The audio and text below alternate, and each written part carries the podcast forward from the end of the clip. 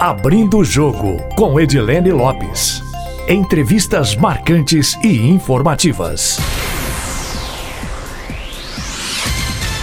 Entrevistado do Abrindo o Jogo desta segunda-feira é Geraldo Rufino, empreendedor, escritor, palestrante e fundador da JR Diesel, que é a maior empresa de reciclagem de caminhões da América Latina. Mas ele começou aos 11 anos de idade como catador de latinha e hoje é um exemplo de positividade, de otimismo. Seu Geraldo Rufino, muitíssimo obrigada por aceitar esse convite da Itatiaia. Muito obrigada por aceitar esse convite para falar aqui no Abrindo o Jogo. É sempre uma honra falar com o senhor, viu? Edilene, eu que agradeço a oportunidade, o carinho de vocês e a gentileza do convite. Porque, na realidade, para mim é um prazer estar por aqui para compartilhar um pouquinho com vocês, com as pessoas, né? Até, até porque é um prazer compartilhar aí com a Tatiana, porque eu sou mineiro, atualmente em São Paulo, mas o coração está aí. Então, é, de coração para coração, é um, é um prazer compartilhar com vocês e com os nossos brasileiros é, um pouquinho da minha trajetória para que as pessoas percebam o quanto o brasileiro é resiliente, é resistente, é potente, é inteligente e é capaz de renascer das cinzas, e o quanto o brasileiro tem perdido a oportunidade de perceber que nós nunca tivemos na cinza. Ou seja, ele já está um degrau acima. Ele só precisa acreditar nele, acreditar no país dele e recomeçar. Como se fala, hoje se fala muito em recomeçar, eu vou um pouquinho mais lá atrás, na minha infância, quando eu ainda estava em Minas. Eu, mamãe, papai, mais oito irmãos, embarcamos para São Paulo numa Maria Fumaça, porque a mamãe estava sem recurso, porque tinha perdido a roça, tínhamos uma roça de subsistência. Ela perdeu a roça por falta de recurso, foi tentar arrumar uma sobrevivência numa outra cidade. E por que São Paulo? Nós viemos para São Paulo porque as pessoas falam muito em oportunidade. Oportunidade é onde você estiver. É tudo igual. Por que nós viemos para São Paulo? Porque nós tínhamos pelo menos uma referência, porque eu tinha uma tia em São Paulo. Era o único parente que meu pai tinha mais próximo era São Paulo e nós íamos para cá, para casa de uma tia. Moramos na casa dessa tia dois dias. Depois, a tia não tinha condição de, de, de hospedar, nós éramos em 10 pessoas, mamãe, papai, mais oito filhos.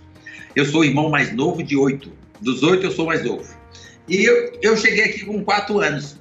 Mamãe sempre foi uma empreendedora, linha de frente. Meu pai, um batalhador, que acompanhava minha mãe, o que eu acho altamente inteligente quando o homem tem a grandeza e não tem insegurança e acompanha o raciocínio, acompanha a sensibilidade, acompanha os sentidos de uma mulher.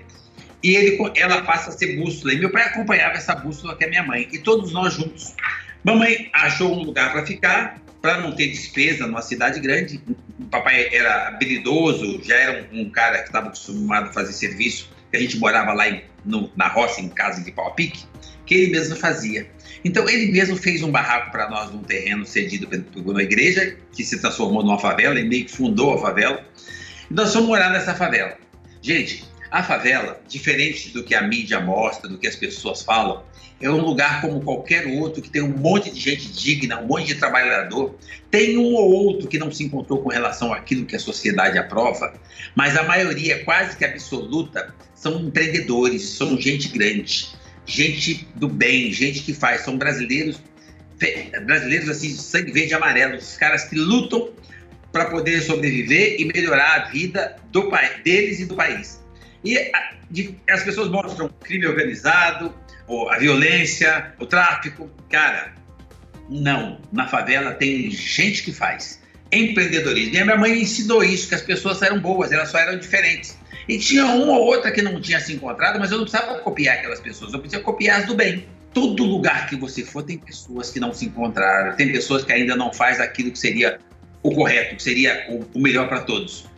E lá na favela não era diferente. Mas eu aprendi ali a copiar e com a minha mãe eu comecei a aprender valores. Nós nos instalamos no barraco de chão batido, mas nós éramos felizes. O sol entrava de manhã, minha mãe me ensinou parte dos meus valores, um, um dos, uma das bases dos meus valores a gratidão pelo privilégio de mais um dia. Eu levantava de manhã e agradecia. E a vida ia de vento em pouco. Minhas irmãs foram ser domésticas, eu era muito feliz, ajudava minha mãe porque ela era diarista. Na volta a gente pegava resto de feira para comer. Mamãe fazia a gente dividir com os vizinhos para aprender que, independente da sua condição social, você ainda pode ajudar o próximo. Eu fui aprendendo esses valores com essa gigante que não sabia ler, não sabia escrever, mas era uma mentora, uma gigante. E aí eu fui me guiando por essa pessoa e era a minha paixão da minha vida, mulher da minha vida. E ela, por algum motivo, Ela partiu quando eu tinha sete anos e meio, mas eu já estava muito fortalecido nos valores. Eu pergunto para as pessoas hoje em dia, quais são os seus valores? Qual é a sua base? Como é que é a sua família? Qual é a relação que você tem de espiritualidade? No que, que você acredita? Quais são os seus valores? Como é que você convive com os diferentes, com as diferenças? Qual o seu relacionamento com as pessoas? Eu aprendi muito isso com a minha mãe. E esses valores me fortaleceram a ponto de eu entender muita coisa, como, por exemplo, entender por que, que a mãe morre. Cara, não, todos nós morremos. Eu entendi com oito anos, seis meses depois que a mãe morreu, de tanto agradecer o privilégio de mais um dia, de olhar para a luz do sol e perceber que nós temos um tempo. O tempo acaba. E eu entendi que o tempo da minha mãe acabou. E que nós temos um tempo, todos nós temos um tempo limitado. Então eu entendi que nós não sabemos, não vem já uma, uma cartilha, não vem uma planilha dizendo quando é começo, meio e fim. O tempo simplesmente acaba. Ele começa, tudo isso nós conhecemos, mas do nada ele acaba. E eu prometi para mim mesmo que para minha mãe ficar orgulhosa de mim, meu tempo ia valer muito, ia fazer jus ao tempo que eu tivesse. Eu comecei tendo iniciativa de querer fazer diferença na vida de outras pessoas. Eu fui arrumar um trabalho, eu tinha oito anos de idade. Arrumei um trabalho de sacar carvão, trabalhei nesse lugar eu, eu, as pessoas dizem, ah, mas é trabalho escravo. Não, não, não, era a oportunidade que eu queria. Eu queria ajudar mais alguém. Esse alguém era meu pai. Meu pai casou dez vezes, não tinha juízo, não conseguia cuidar de nós, mas nós, nós, eu cuidava dele. Eu aprendi que a minha mãe não é o que o outro pode fazer para você, é o que você pode fazer pelo outro. Eu aprendi com a minha mãe não julgar. Nós estamos num, num planeta, na Terra, onde vale muito a espiritualidade. Todos nós que estamos aqui fomos desenhados por um artista, construídos por um artista que eu chamo de Deus. Cada um dá o nome que quiser. Esse artista é tão bom que ele tem mais de 8, 9 bilhões de obras pelo mundo afora e ele não repetiu uma. O que significa que do seu lado agora, nesse exato momento, tem uma obra de arte. E você olha para ela e você quer achar um defeito, quer fazer uma avaliação. Quem somos nós para julgar a obra que esse cara fez? É o mesmo, é o mesmo artista que fez você. Eu aprendi com isso a conviver sem julgar, conviver com os diferentes, administrar as diferenças e, e ser grato. Isso já me fazia ser feliz. Eu já era feliz lá atrás. Então, eu fui sacar carvão. Deus é bom o tempo todo. Na hora do almoço, eu ficava exposto na rua, que é o lugar que a gente ia para descansar um pouquinho, para voltar para trabalhar. Eu trabalhei lá um ano, ganhei dinheiro, ganhava quase pouco mais de meio salário, que para mim era um bom dinheiro. Ajudei meu pai. Lá eu consegui, hora que eu sentava lá na hora do almoço, eu consegui ficar reparando os meninos que passavam no riozinho lá perto, carregando um saco nas costas e todo sujinho e tal. E eu, em vez de ficar reparando a parte dos meninos que aparentemente não era bonita, eu ficava olhando o pé deles. E no pé deles tinha um chinelinho de borracha colorido, tipo, tipo esse modelinho havaiana. E eu ficava olhando aquilo e eu não tinha um chinelo tão bonito. Meu chinelo era de pneu, um pedaço de borracha de pneu com a tira de lona. Eu queria um chinelo melhor. Eu fui procurar saber o que, que esses meninos faziam para ter chinelo melhor que meu. Eles eram catadores catadores de latim e papelão no aterro sanitário próximo de onde eu, sacava carvão. Um ano depois, trabalhando em sacando carvão, eu fui buscar essa outra oportunidade. Eu mudei de, nível, eu subi um degrau, eu fui catar latinha no aterro sanitário. Feliz da vida, eu fui empreender. Porque empreendedorismo é um sentimento, é um comportamento, é uma atitude de você fazer, produzir e gerar oportunidade para mais alguém é você ser locomotiva, não importa quantos vagões você tem para puxar, é melhor você puxar do que ser puxado. É você transformar através do seu conhecimento, do compartilhamento, ensinar para o outro também ser locomotiva e perceber que quando você transforma mais alguém do seu lado em locomotiva, a carga fica mais leve, porque agora você, além de ser locomotiva, lá atrás tem outra locomotiva que você preparou ajudando a empurrar. E assim você forma time, e esse time chamava-se família. Era união entre eu, meus irmãos, meu pai, todo mundo unidos e uns ajudavam os outros. Não ajudava com grana, ninguém financiava ninguém, porque nem dinheiro nós tínhamos. Mas todo mundo ajudava dentro de casa, todo mundo contribuía com o que podia, mas acima de tudo, todo mundo dava força um para o outro.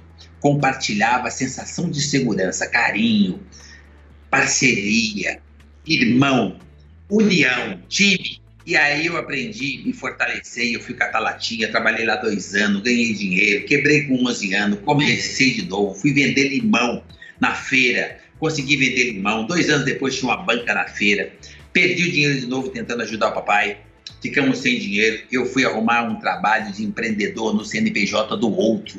Eu sempre digo que o outro, o CNPJ do outro, é sempre uma oportunidade para você recomeçar, para você se fortalecer, para você ganhar o seu primeiro dinheiro, se você depois quiser ter seu próprio CNPJ.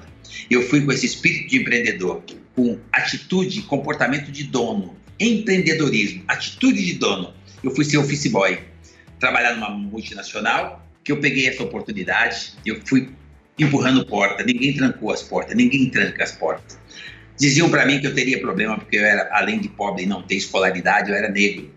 E minha mãe dizia que isso não era um problema antes dela morrer. Ela dizia para mim que ser negro era um privilégio.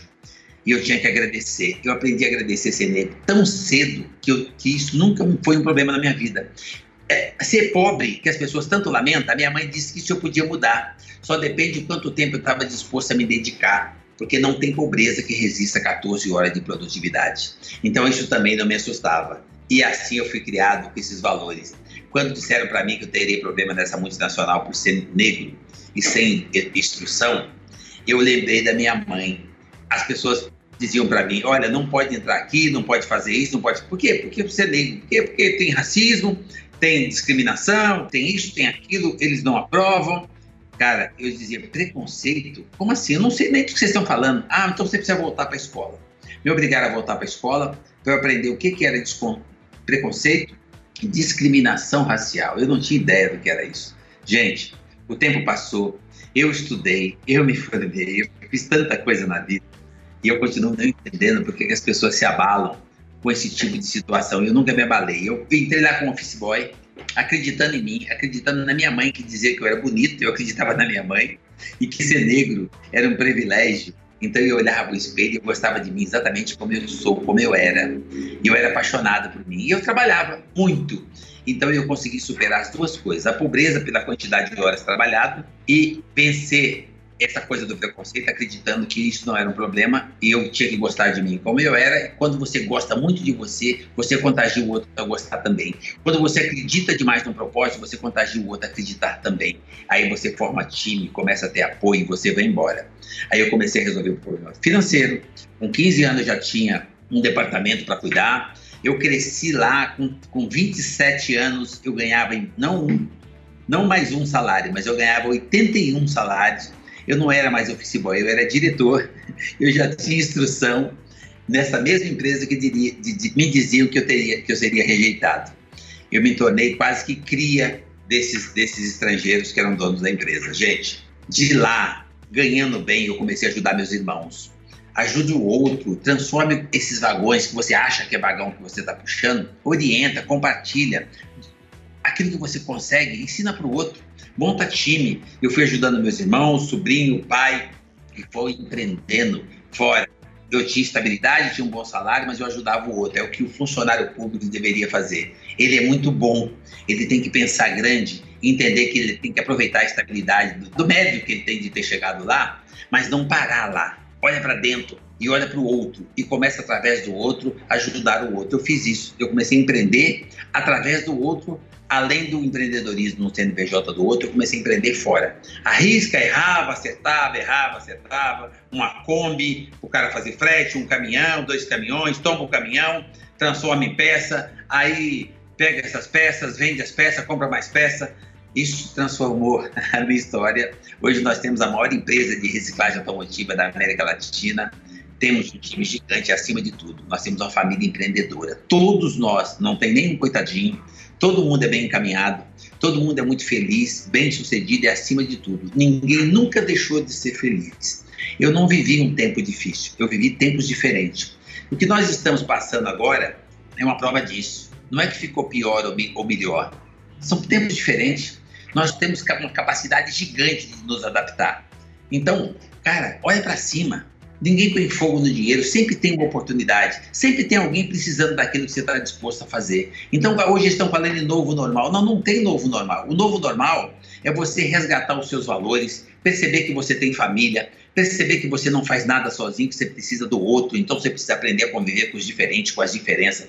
Perceber que você tem uma criança dentro de casa, se você ainda está em quarentena, e dar valor nesse ambiente que carrega suas baterias, pai, mãe, irmão, família Aprender a fazer network que começa dentro de casa, quando você se relaciona bem com as pessoas. Aprender a respeitar o outro, independente se posiciona, mas respeita o outro, queira o outro bem do jeito que ele é, aceita as pessoas como elas são. Todos nós somos uma figura divina. Você não aceita o próprio Deus? Todos nós temos essa figura que merece um bom dia, merece um carinho, merece uma atenção, porque nós somos espiritualizados, nós somos emocionais. As ferramentas que vieram surgindo depois que veio a tecnologia, a inovação, a robotização, a nuvem, o TI, isso são acessórios para poder facilitar a vida do que nós temos de melhor que é o ser, não é o ter. Agora as pessoas precisam aproveitar essa fase do novo normal e lembrar que nós somos o ser. Nós somos quem faz a diferença, nós somos a cereja do bolo. É assim que nós vamos inovar. É assim que nós vamos inovar para melhorar como ser humano. Inovação humana. A, a tecnologia só serve para nos servir. A, se a tecnologia desse jeito, hoje teria um aplicativo para baixar essa novidade que está por aí, que eles chamam de pandemia. Não tem. Não tem porque nós temos limitações. Nós somos gente. Lembra que agora você tem os seus idosos? Ah, que legal. Você tinha que ter lembrado disso a vida inteira. São pessoas que têm vivência, experiência, aprendizado, conhecimento, já viveram situações muito mais complicadas que essa e eles têm muita coisa para te contar, para te passar, para te ensinar. Mas as pessoas não estão ouvindo os idosos, porque eles acham que o smartphone e a tecnologia se sobrepõem à vivência. Só tem isso quem já viveu. E você tem aí do seu lado idosos que você deixou de ouvir. Você tem a mãe que você deixou de buscar referência, a pessoa que te deu vida e que pode abastecer você para continuar melhorando a vida. E você não tem a grandeza de passar uma mensagem para essa mulher dizendo que ama ou que gosta dela para que ela acione o emocional, use a tecnologia do emoção, bata mais forte o coração e fortaleça você onde você estiver. Gente, os valores, as coisas simples. Então, quando alguém, se ouvindo a mídia, viu em algum lugar o novo normal, lembra que o novo normal é você crescer e ser um ser humano melhor, você recomeçar melhor do que você saiu antes de aparecer essa novidade que as pessoas chamam de quarentena. Chame isso de oportunidade e se prepara para saltar, porque esse país é gigante, está pronto a nos esperando para recomeçar. Quem faz o país somos nós, o brasileiro somos nós. E o mundo todo está esperando por nós, por conta da nossa força, da nossa água, do nosso, do nossas florestas, do nosso oxigênio, das nossas praias lindas, do nosso minério, que Minas tem demais, do nosso agronegócio, que é o melhor do mundo. Nós alimentamos um quarto do mundo. Ah, está todo mundo sem dinheiro. Como todo mundo sem dinheiro, ninguém pôs fogo no dinheiro, ele mudou de lugar e está esperando você para se movimentar. Então, daqui para frente, a partir de, desse bate-papo nosso, você tem que olhar para dentro e perceber que quando você tiver um cara te, te, prejudicando, você achar que tem alguém ainda te pondo pedra no caminho, vai para o espelho que você vai achar essa pessoa. E geralmente quem põe pedra no nosso caminho somos nós. Olhe para essa pessoa friamente, depois olha para dentro dela. E você vai ver que você tem ferramenta que vai fazer com que você enxergue que essas pedras é para você subir, é degrau, e que você vai evoluir, evoluir como ser humano. E se você for um grande ser humano, você provavelmente vai ser maior, muito maior, em tudo que você se propôs a fazer. Acredite em você. O brasileiro é muito bom, ele só precisa acreditar nele. Queria saber quando que o senhor iniciou essa empresa que o senhor tem hoje, quantos funcionários o senhor tem, como é que o senhor lidou com a pandemia, o senhor teve que demitir alguém, não? Qual que é o conselho que o senhor dá para as pessoas que estão hoje em grandes cidades, que estão ainda na quarentena, no isolamento social, aqui em Minas, por exemplo, o Pico da Curva é no próximo dia 15. Em Belo Horizonte só funciona o essencial e tem muitos comerciantes, empresários desesperados. Queria que o senhor falasse do exemplo do senhor, tamanho da empresa do senhor, quantos empresários, como é que se comportou na pandemia e qual que é o conselho que o senhor dá? Bom, bora lá. A minha empresa é considerada empresa média, eu tenho em torno de 180 pessoas. É, quem tem menos tempo comigo tem 90 dias, quem tem mais tempo tem 30 anos, a empresa tem 33 anos. A nossa, é, nós temos um time que, em média, na média, tem acima de 10 anos cada um comigo. É, eu tenho um, um sistema de, de, contra, de, de, RH que contrata empreendedor. Então, eu tenho uma, uma quantidade gigante de pessoas que trabalham para eles dentro do meu CNPJ, o que, o que permite que a gente se fortaleça. E nessa fase agora de pandemia, nós chamamos todo mundo fomos trabalhar na vertical, protegemos quem precisava ser protegido e cuidamos de quem realmente é dono da empresa, as pessoas. Cuidamos dos colaboradores, porque são colaboradores, são pessoas é que constrói e fortalece CNPJ. não é CNPJ que fortalece e constrói pessoas. É o contrário. Então, eu protegi que realmente quem sustenta a empresa, que são os colaboradores, que são as pessoas. Primeiro passo, sem baixar salário e sem demitir. Então, nós precisamos retomar. É claro que você não vai ter o mesmo resultado de faturamento. Então, nessa hora, você, eu me preocupei em proteger a comida, a condução, a, a sensação de segurança, a sustentabilidade do time meu, da família do, da, e da extensão da minha família, que são meus colaboradores. Fortalecer as pessoas que depois do CNPJ a gente reforça ele de novo, porque fomos nós juntos que construímos o CNPJ e fortalecemos. O que, que nós fizemos? Bem simples. Protege as pessoas, o que fatura protege primeiro as pessoas, e depois paga estritamente o essencial para a empresa continuar conseguindo manter essas pessoas. Depois você, ah, um pouco da água, um pouco da luz, básico, para a empresa ficar aberta. A, a material de, de, de, higiene limpeza, essas coisas básicas dentro de uma situação de pandemia que você precisa para estar tá aberto, estar tá nessa condição para conseguir manter a, o, a, o seu time seguro. E nós passamos por tudo isso sem ninguém ficar doente e sem ninguém ficar com imunidade baixa, porque não tem nada que baixe mais a imunidade do que a insegurança, do que o medo. Como o nosso time não estava com insegurança e nem com medo, eles sorriam, isso aumenta a imunidade. Nós conseguimos proteger as pessoas muito mais com um sorriso e com a sensação de segurança do que com álcool gel. Nós temos o álcool gel, nós temos toda aquela, aquela parafenária de, de saúde e segurança que é necessária, mas acima de tudo, nós melhoramos o emocional do nosso time. Isso fortaleceu o time, por consequência, fortaleceu a empresa. Nós já estamos melhor do que antes da quarentena. É, nossa atividade, nós estamos no mercado de, de peça usada para caminhão, como já disse, né? nós desmontamos um ônibus ou um caminhão a cada três horas. Nós somos o maior da América Latina em reciclagem de peça usada para caminhões, para veículos a diesel. Caminhões, né? a partir de 3, 4 até o super pesado. É, nós estamos nessa atividade há 33 anos. Nós ficamos aqui na Marginal Pinheiros com a Tietê, no sentido Castelo. O que está acontecendo para nós nessa fase? O que, que dificuldade que nós temos? A dificuldade que nós temos é que, as, que muitos outros não estão olhando dessa forma. Muitos outros ficaram com medo, com insegurança, com incerteza, fecharam, desanimaram, desacreditaram, ficaram esperando que o governo fizesse alguma coisa, ficaram terceirizando a culpa, procurando o culpado por um problema que, é que é invisível. É o que mais atrapalhou, porque nós, ninguém faz nada sozinho, nós precisamos dos outros. Então, por mais que a gente trabalhasse, eu precisava que mais alguém também viesse junto. E a maioria das pessoas se assustaram tanto que pararam. Mas isso não foi o suficiente para nós pararmos. Então, o pouco que nós conseguimos movimentar, nós foi suficiente para manter a empresa em pé e todos os dias nós crescemos um pouquinho para retomar o nosso lugar. Nós estamos muito bem, graças a Deus. Você fez uma outra pergunta? E vocês estão em home office, como é que está isso? Qual que é o conselho, qual que é a dica que o senhor dá para o empresário que às vezes está apavorado, está num setor que não pode funcionar nada, mantém os funcionários em casa, combina uma redução de salário para depois pagar um valor integral, como é que faz? Porque tem muita gente fazendo essa pergunta ainda, né? Como é que faz? Ouça o funcionário as pessoas têm, têm, às vezes você se apavora tanto e você fica procurando uma saída e o porteiro da sua loja tem a saída, tá? O faxineiro tem uma ideia. Ouça, porque as pessoas que mais podem precisam ser protegidas, mas as, as mais vulneráveis é o time. Como você também ficou vulnerável, você ficou sem caixa, mas você está um passo à frente. Se você aprender a ouvir quem te apoia para você manter a empresa, manter a loja, independente do, independente do tamanho do seu negócio, são essas pessoas. Se você bater um papo como eu fiz e ouvir das pessoas, eu comecei, eu não abaixei salário e nem, e nem demiti ninguém, mas eu não saí pagando no, no, no vencimento, não tenho dinheiro.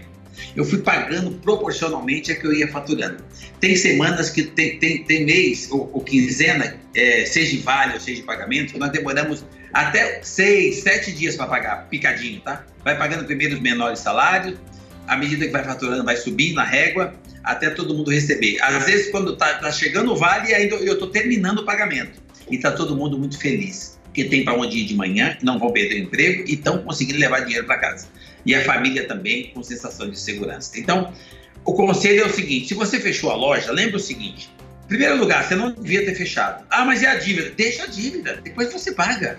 Tá todo mundo no mesmo, no, na mesma tempestade. Não tá todo mundo no mesmo barco, tá? Ah, tá todo mundo no mesmo barco? Não. Tem gente que está no transatlântico, tem gente que está no iate, confortavelmente, e tem gente que está no bote. Mas, gente, seja no iate, no bote ou no transatlântico, com essa tempestade que veio, não tem para ninguém, tá? O risco é igual para todos. Então pode ser que o cara do bote chegue na praia primeiro. Então não subestime. Tá todo mundo tendo problema para resolver. Então é, como está todo mundo com problema para resolver, a tendência é chegar a uma solução mais rápido.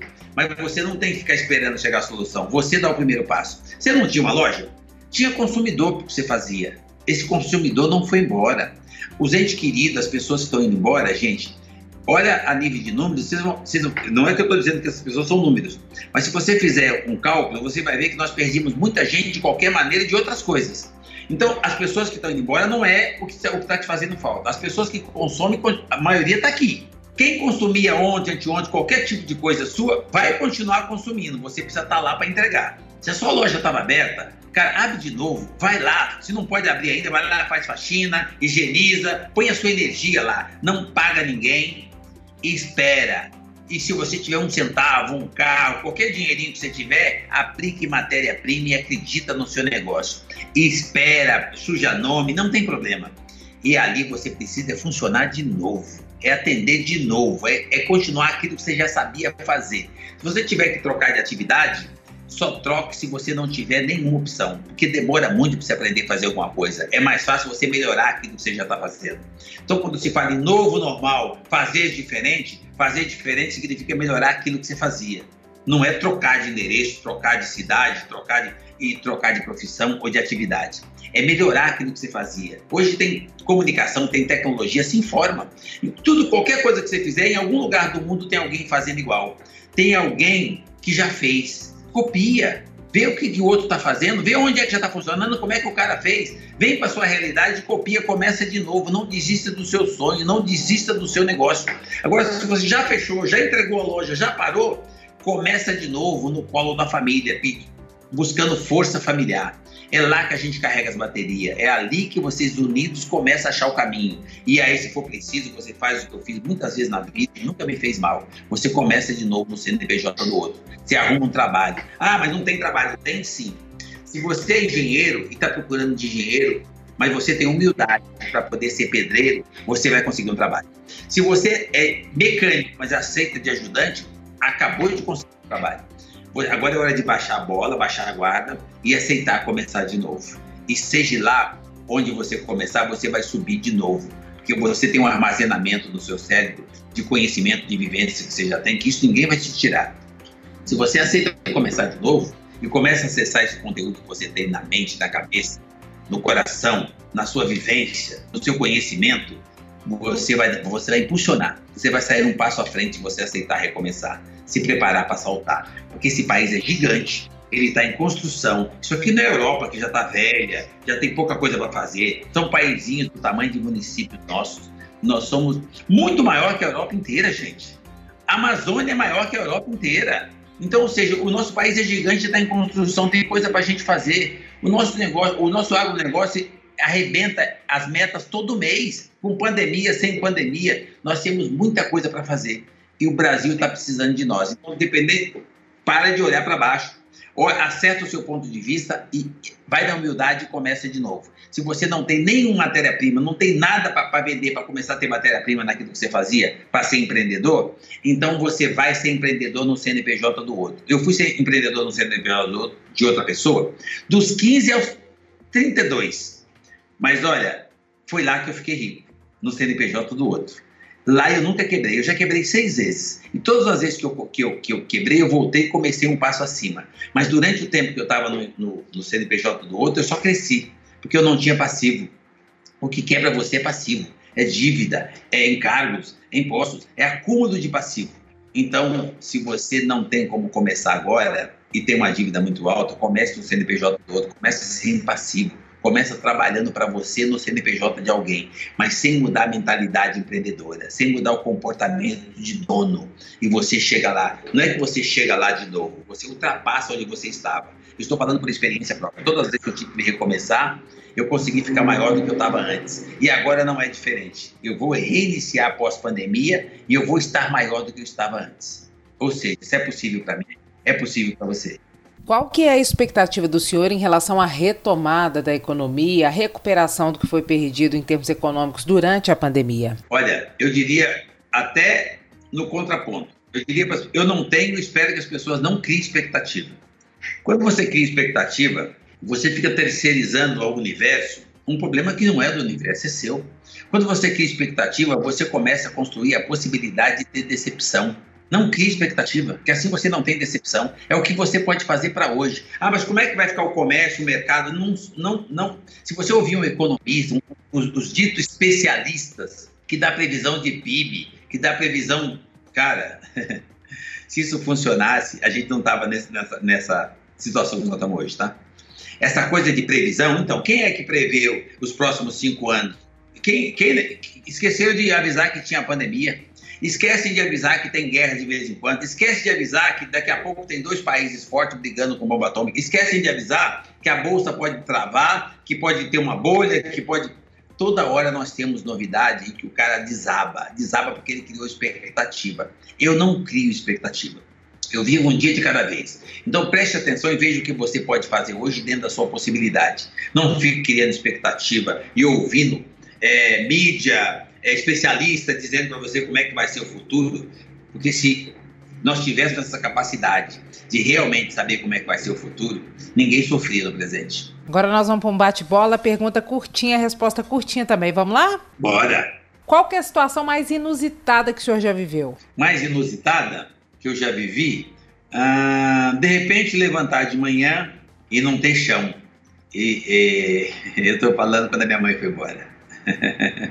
É a maior saudade que o senhor sente? A única coisa que eu não consegui explicar, eu não entendi a morte, eu queria entender.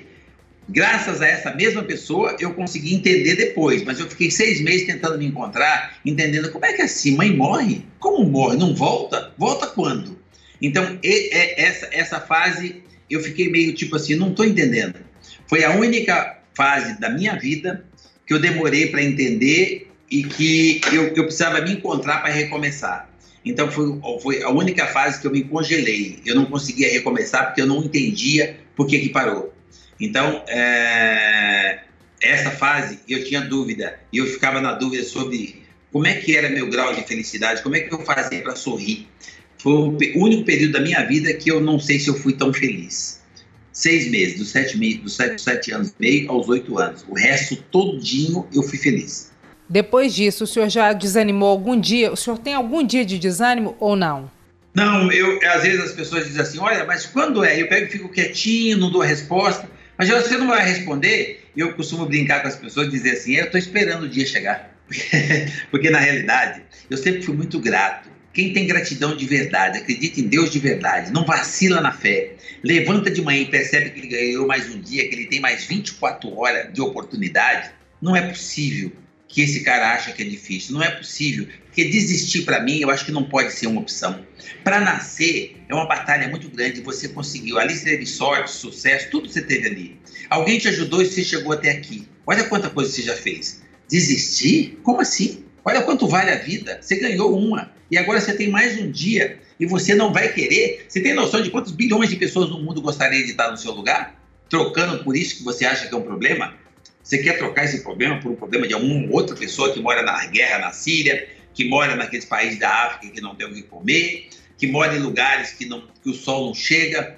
Você vai perceber o seguinte: que nós somos um privilegiado. Aí você vai olhar para dentro e vai ter gratidão. E você vai ver que desistir não pode ser uma opção. Mundo pós-pandemia o mesmo. A pandemia uma, trouxe uma crise que acontece todos os anos, entra ano, sai ano, às vezes fica um ano, dois anos com crise pequenininha, depois vem uma maior. Isso é um ciclo, isso é que nem é, como acontece qualquer tipo de, de, de situação que troca de, de dois. Vamos imaginar a eleição. De dois em dois, de quatro em quatro, a crise vem junto, tá? Ou seja, de tempo em tempo nós temos algum tipo de crise. A crise que chegou agora no meu ponto de vista, é uma aula, é uma universidade, é uma oportunidade de nós aprendermos os nossos valores e recomeçar. Nós estamos nesse tal alto mar, com essa chuva que eu já comentei, que veio para todos. Não importa o tamanho do barco, a chuva veio para todos. Mas a gente estava sem bússola, sem direção, está todo mundo buscando ter, esqueceram do ser, estavam perdendo a humanização. Precisava resgatar a humanização precisava ter mais solidariedade, as, o, a, os seres humanos, a raça humana precisava estar mais unida. E esse presente veio para fazer isso conosco. Hoje nós estamos mais unidos. Hoje, temporariamente, não tem guerra. Hoje, temporariamente, um país está procurando ajudar o outro. Hoje, temporariamente, as pessoas estão reconhecendo que nós somos iguais, que não importa o seu grau social ou financeiro, você é atingido igual, o seu status. Então, isso é uma prova que nós somos iguais. Hoje a pessoa está preocupada que aquele paísinho ali, que é meia boca, que não tem recursos, precisa ser ajudado, porque se tiver gente doente lá, o mundo todo está em risco. Hoje você está preocupado em que aquele cara que não tinha status nenhum, que morava na rua, esteja saudável, porque se ele estiver doente, você também está tá em risco no seu palácio.